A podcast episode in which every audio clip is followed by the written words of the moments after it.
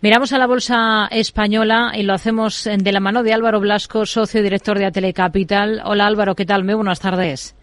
Muy buenas tardes. Tenemos eh, una jornada en la que el IBEX 35 está muy plano, una sesión con pocas referencias. Ahora vamos con algunos de los nombres propios, pero uno de ellos sin duda es CIE Automotive, que ha presentado resultados. ¿Qué le han parecido?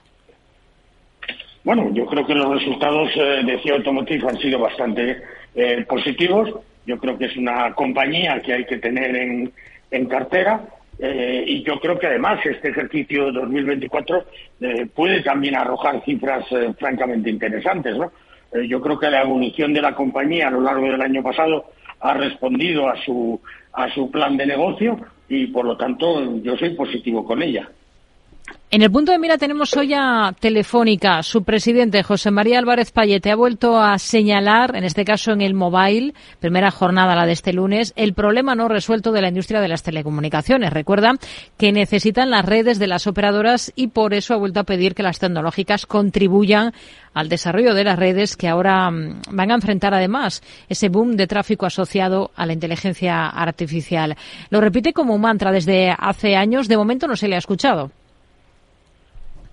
Bueno, la verdad es que este tema de, Telefónica, que es un tema generalizado de las compañías del sector, eh, es una asignatura pendiente. Eh, es indudable que el tráfico de datos que se produce eh, a través de estas grandes compañías que todos conocemos es tremendamente fuerte y las inversiones que se están haciendo para mantener ese tráfico con la fluidez necesaria en el mercado en el que estamos viviendo ahora mismo, en el mundo en el que estamos viviendo ahora mismo exige unas eh, inversiones multimillonarias, ¿no? Yo entiendo que Telefónica, como otras compañías del sector, eh, piensen que aquellos grandes usuarios o aquellos que propugnan un gran uso eh, de datos también tengan que participar en el desarrollo y, por supuesto, en la implantación de esas redes. Hmm. Hoy tenemos en el punto de mira a Telefónica, hemos hablado de CIE Automotive. De Telefónica, por cierto, como inversión, ¿En bolsa qué espera a partir de ahora? Bueno, nosotros queremos ser positivos, a pesar de que la compañía está ahí atorada en una en un rango muy muy pequeño de cotización.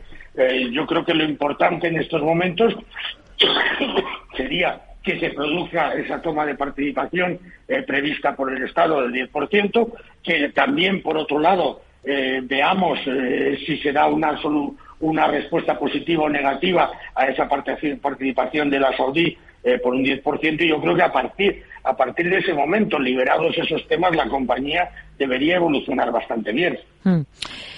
Hoy, si miramos a los movimientos más destacados en el continuo, tenemos a CIE Automotive entre los mejores. Después de presentar esas cifras que hemos analizado, está subiendo en bolsa más de un 6%. Y dentro del IBEX, el mejor comportamiento es para Grifols. Rebota hoy un 2,83%. Esta semana es clave para la compañía porque presenta resultados en los próximos días. ¿Espera que pueda mover con claridad la cotización? Bueno, yo creo que la va a ir moviendo, pero poco a poco, porque en estos pozos, entre comillas, se cae en un segundo y luego es muy difícil salir de ellos. Yo creo que por ahora la compañía está dando satisfacción a algunas de las demandas que ha habido por parte eh, de inversores y casas de análisis, como es un, eh, un, cambio en la cúpula de gestión de la compañía para hacerla eh, todavía más profesional.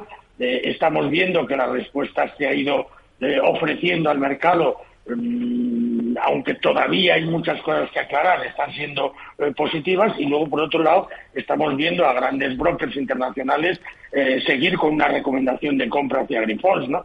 Yo creo que esto unido a lo que esperamos unos buenos resultados debería catapultar poquito a poco al alza la cotización. Hmm.